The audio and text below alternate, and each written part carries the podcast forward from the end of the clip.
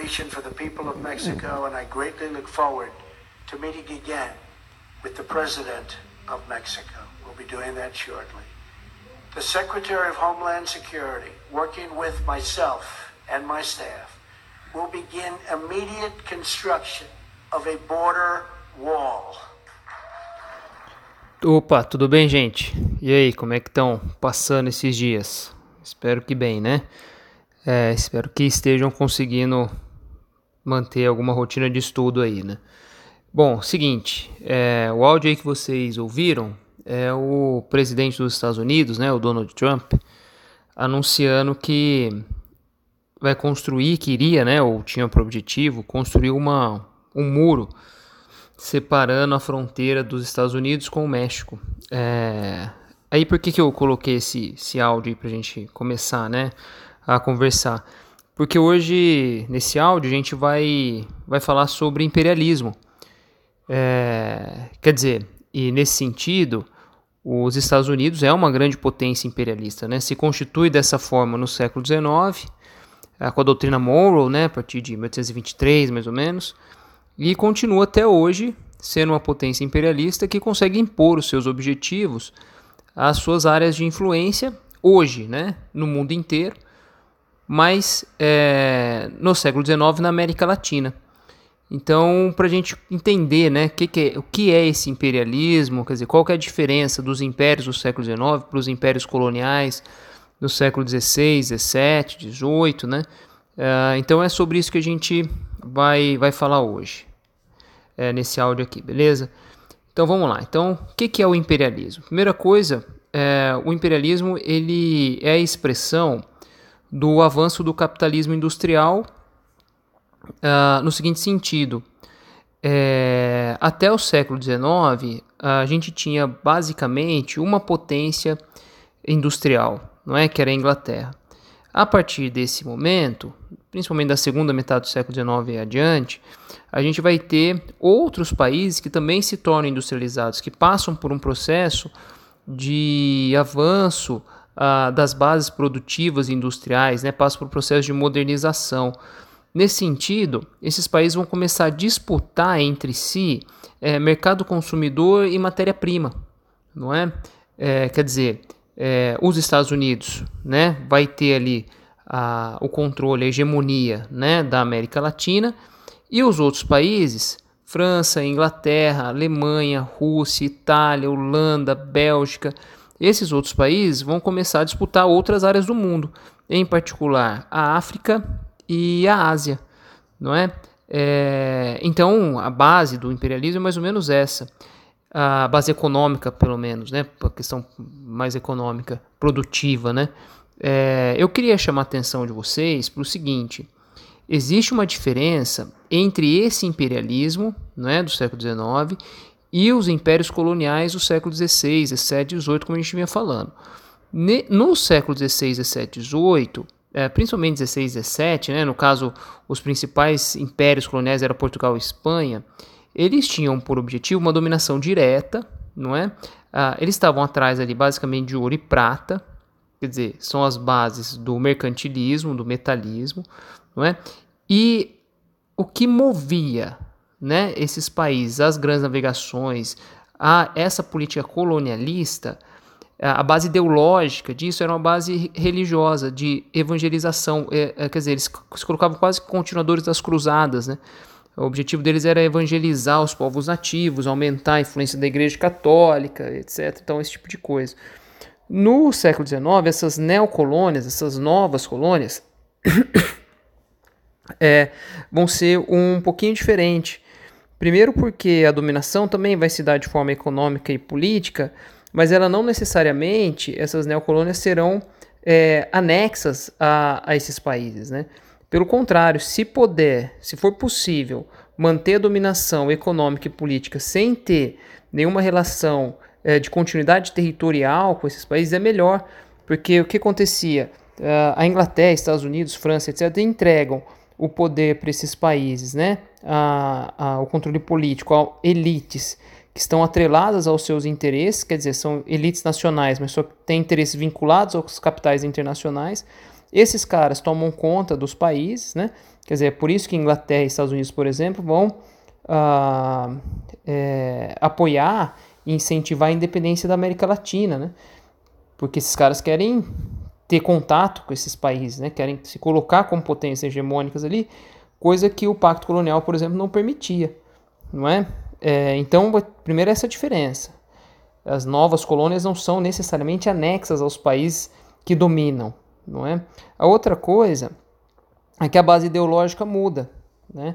A base ideológica do século XIX já não vai ser uma base ideológica vinculada ao absolutismo do poder divino dos reis, da religiosidade, do, do aspecto católico, cristão, etc. Isso continua presente, claro, mas aí não é mais essa base. A base passa a ser uma base iluminista, não é? De razão, de ciência, de, de educação, não é? Do empirismo, esse tipo de coisa. E, é, que significa que a base de dominação, a base ideológica da dominação, quer dizer, o que justifica a dominação desse país vai ser a ideia de progresso, né? Quer dizer, de que os europeus são civilizações, é uma civilização superior às outras, o europeu branco é superior e por, si, e por isso tem a, o dever de levar a civilização para esses outros países, para essas outras regiões do mundo.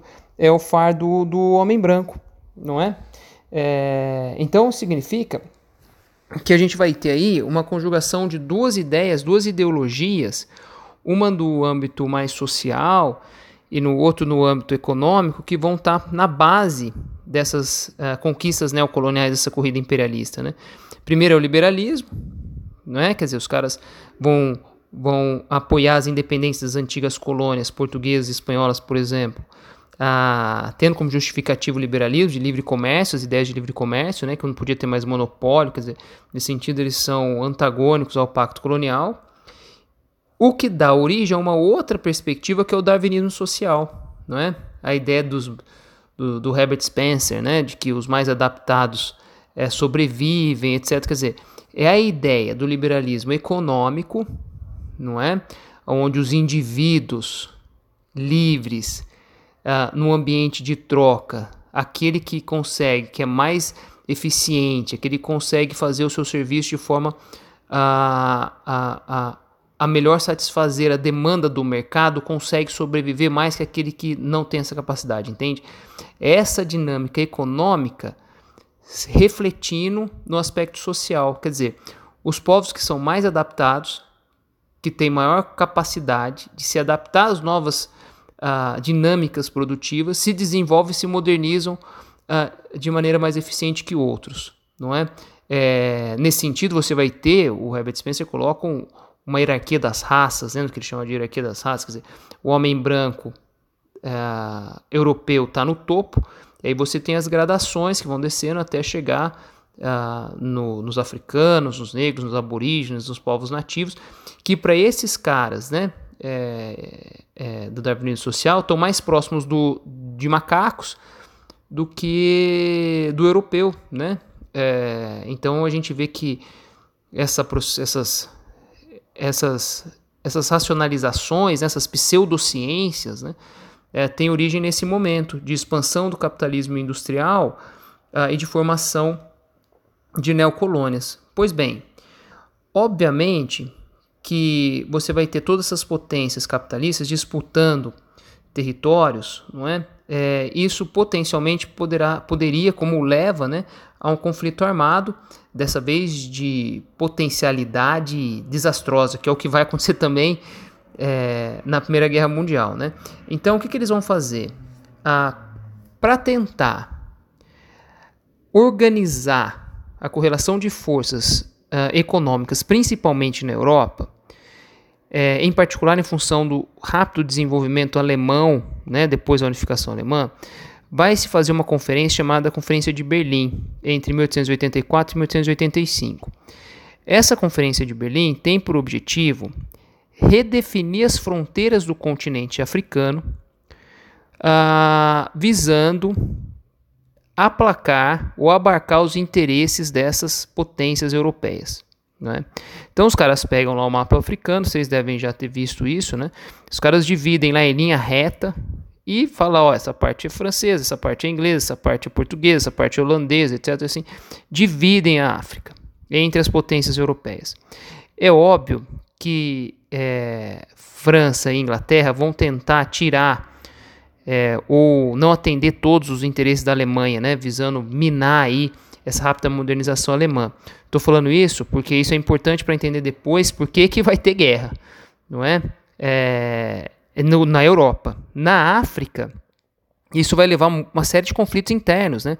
Que você dividiu, criou vários estados artificiais dentro da África e muitas vezes esses estados artificiais abarcavam dentro deles diferentes nações que antigamente eram rivais ou dividiu nações que eram antigas em diferentes estados, você entende? Se criou uma confusão geopolítica uh, nacional na África, né? Que em alguma medida, em alguma medida não, acho que a gente pode afirmar isso de forma bastante categórica, é, se repete até hoje, não é? Com os problemas de guerra civil, etc., na, no continente africano. Eu queria chamar a atenção de vocês, né, é, de dois casos particulares na África. O primeiro é bem rápido, o, o questão do Congo, tá? O Congo é uma dominação belga. O Leopoldo II, que era o rei belga, é, ele tinha o Congo quase como um, protetorado é, particular. E no Congo, o, os belgas fizeram as maiores atrocidades, né? dizimaram a população. Leopoldo II era conhecido por ser um sujeito muito cruel com os congoleses, né? cortava braço, cortava mão, etc. É, e no caso da Bélgica, eu estou falando isso é pelo seguinte, porque a Bélgica. Desculpa, veja. A Bélgica está fazendo tudo isso no Congo é o centro da civilização, vocês entendem? É, os zoológicos humanos aconteciam na Bélgica, aconteciam é, em Paris, aconteciam em Nova York, aconteciam em Londres. Quer dizer, o centro civiliza da civilização, do progresso, convive bem com essa ideia de darwinismo social, vocês percebem? Uh, a Bélgica, em, em, particular, vai criar até um, um, personagem em quadrinho, né? Que vai demonstrar a superioridade, tentando demonstrar né, essa suposta superioridade europeia no Congo, que é um quadrinho que vocês já devem ter visto, ou filme, etc., que é do Tintim. O Tintim é uma expressão desse darwinismo social, né? Desse darwinismo racial. Ele é super racista. É, tem um, um quadrinho do, do Tintim que é super famoso, que é o Tintin no Congo, né? Em que é impressionante assim a forma como eles desenham nessa relação entre africano e europeu. Quer dizer, quando o Tintin chega, os europeus, os africanos param, olha o menino Tintin, o jornalista, vamos todo mundo ver o que ele faz, etc. Tal. Quando o Tintin anda de carro, é, ele, quem vai ao lado dele é o cachorro dele, né? Enquanto que o, o negro, o, o, cara do Congo, africano, está relegado a um segundo plano. Vale a pena também ver essa dinâmica né, no, no Tintim, que é importante, assim, isso fica bem claro, né? Então esse é o caso do Congo. O outro caso é o caso da África do Sul, que vai ter uma ocupação lá ainda no século XVI, né? É uma ocupação holandesa através da Companhia das Índias Orientais. No século XVII tem uma passa para uma dominação inglesa. A região produção de diamante né, vai ser alvo de uma disputa aí no final do século XIX, começo do século XX, que é a Guerra dos Boeres, né, entre descendentes holandeses dos Boeres contra ingleses, entre 1899 e 1902. Essa região, é, essa, esse conflito né, é vencido pelos ingleses, e esses descendentes de holandeses e ingleses começam a subjugar a maioria negra africana dessa região na África do Sul, né? Em 1913, você, eles instituem uma lei, que é a Lei de Terras dos Nativos, que expulsa os negros africanos, né, que residiam na África do Sul, para as regiões periféricas. Em 1948 é instituído o regime de apartheid, quer dizer, o regime de segregação oficial na África do Sul. É, acho que vale um, um outro momento para discutir a África do Sul, né, essa questão do apartheid, etc.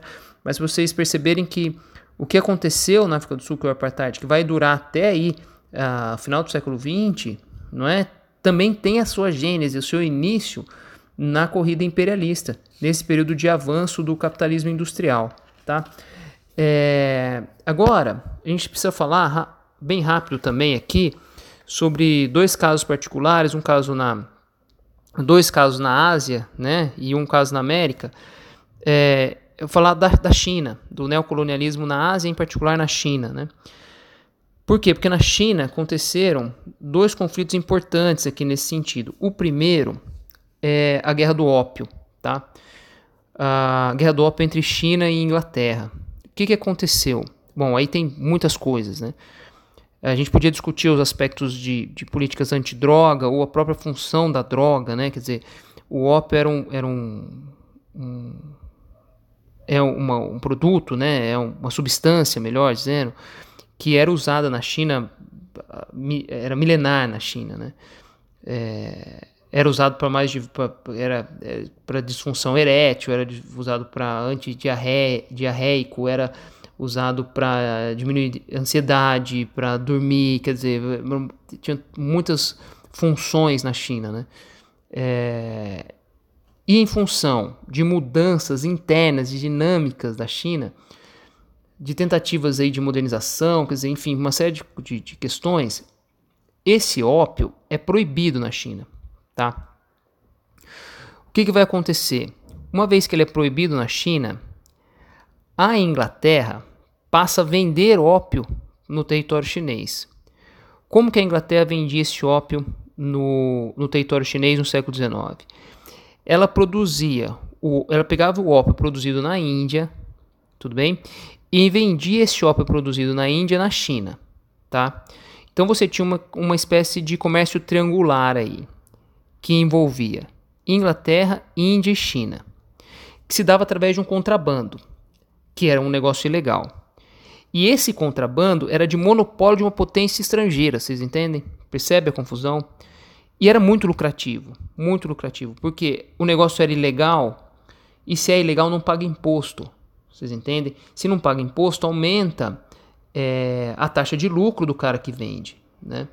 Como é ilegal, você não tem tanta, tanto, procura, tanta, tanto produto à disposição, o que aumenta a demanda, o que consequentemente aumenta o preço. Vocês entendem?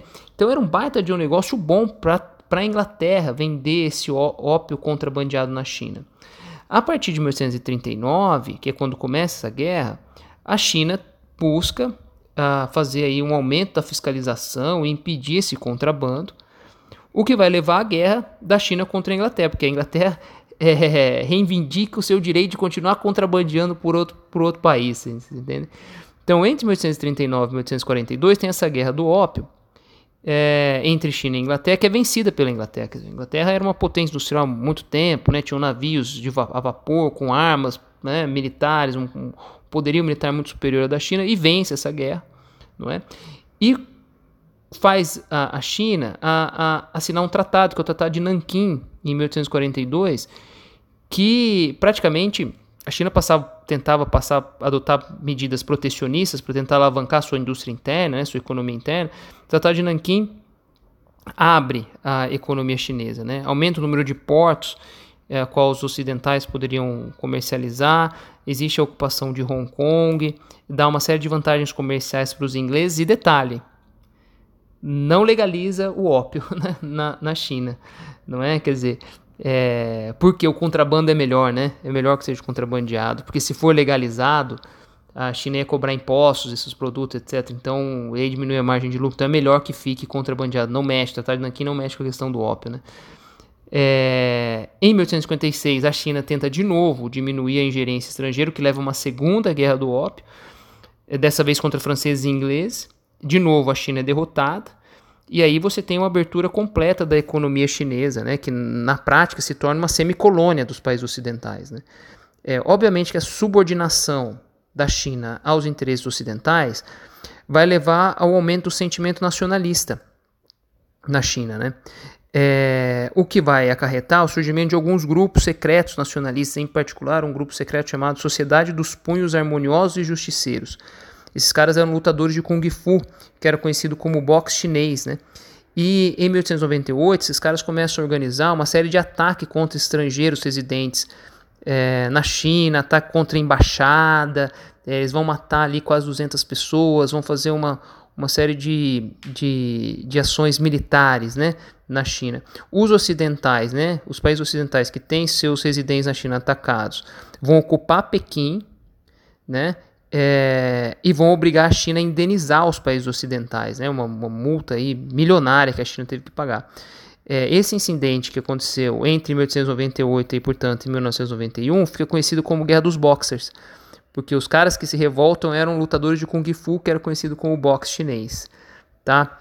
É, o outro caso na Ásia é o Japão. Né? O Japão, a partir de 1853, ah, na era Meiji, né, do imperador Matsuhito, é, passa por um processo de. São dois processos importantes, tá?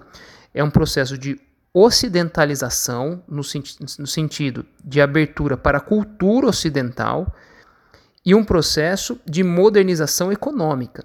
Nesse sentido, o Japão passa a se inserir dentro, tenta né, se inserir dentro das cadeias de produção do capitalismo uh, global, abrindo a sua economia, se modernizando e se ocidentalizando. Não é? Então, o Japão passa a, faz, passa a integrar os países de capitalismo central e se coloca como uma potência imperialista regional na Ásia. Nesse sentido, ele vai ocupar uma série de territórios: Taiwan, parte da Coreia, parte da China, Manchúria. Tudo bem? Então, o Japão vai ser a, a, o país imperialista na Ásia, porque consegue passar por um processo de modernização, apesar de também esse processo de modernização vir junto com a ocidentalização, quer dizer, adoção de aspectos é, da cultura ocidental. Isso significa que aspectos da cultura nativa vão sendo deixados de lado. Tudo bem? É, por fim, o imperialismo na América, que aí é, é, mais claro, por isso o nosso áudio no começo, que é dos Estados Unidos. Né? É, os Estados Unidos se colocam como uma potência imperialista. Na verdade, logo quando se torna independente, já tem essa perspectiva do destino manifesto, né, de que os Estados Unidos é um povo escolhido por Deus, né, que tem por objetivo levar a civilização para os outros lugares, etc. Isso vai, é, isso vai justificar a marcha para o oeste, vai justificar a, a, o, o, genocídio né, dos povos nativos na, na América do Norte. É, e no caso do, da América Latina, a doutrina Morrow defende aí a América para os americanos que isso significa? É um recado né, para os países é, europeus. Olha, aqui não. Vocês que disputem a Ásia e a África, a América é minha. Né? Então, quando você diz, quando eles colocam lá doutrina Monroe, a América para os americanos, tem que perguntar para qual americanos eles estão falando. Né? Porque, afinal de contas, nós brasileiros também somos americanos. Não é? É, os argentinos são americanos, os uruguaios são americanos, mas quando eles dizem América para os americanos, não somos para nós, não é para nós, né? É para eles, para estadunidense. Então, o, eles, o recado que eles estão dando é esse: olha, a América Latina é a nossa área de influência. O nosso imperialismo vai se efetivar, num primeiro momento, nessa região. Não é? E a primeira manifestação da doutrina Monroe é o, a política do Big Stick, né, do grande porrete aí. O que, que, era, esse, que, que era essa política do Big Stick? Essa política do Big, do Big Stick é os Estados Unidos se colocando, né, se dando o direito de fazer intervenções diretas na economia e na política dos países latino-americanos, inclusive através de ocupações militares, os famosos marines, né? Aí quem vai sofrer mais com isso serão os países da América Central e o, e o México em particular, né? É, o Panamá vai sofrer junto, muito por conta disso, vai ter muitas ocupações nessa região por conta do canal do Panamá, etc. Né? Então, os Estados Unidos, a, express, a primeira expressão é o Big Stick é, da doutrina Monroe. Depois terão outras, né? A doutrina Monroe ainda existe é, é, ela vai mudando de aparência, vai mudando de formato, mas ela ainda existe. Né? A primeira manifestação é a política do Big Stick. Então, os Estados Unidos é a potência é, imperialista a, americana. Tudo bem, gente? Espero que o áudio aí tenha ajudado e que possa auxiliar vocês aí nos estudos, beleza? Valeu, moçada. Até a próxima. And by disrupting violent cartel networks. As I've said repeatedly, to the country. We are going to get the bad ones out, the criminals and the drug deals and gangs and gang members and cartel leaders. The day is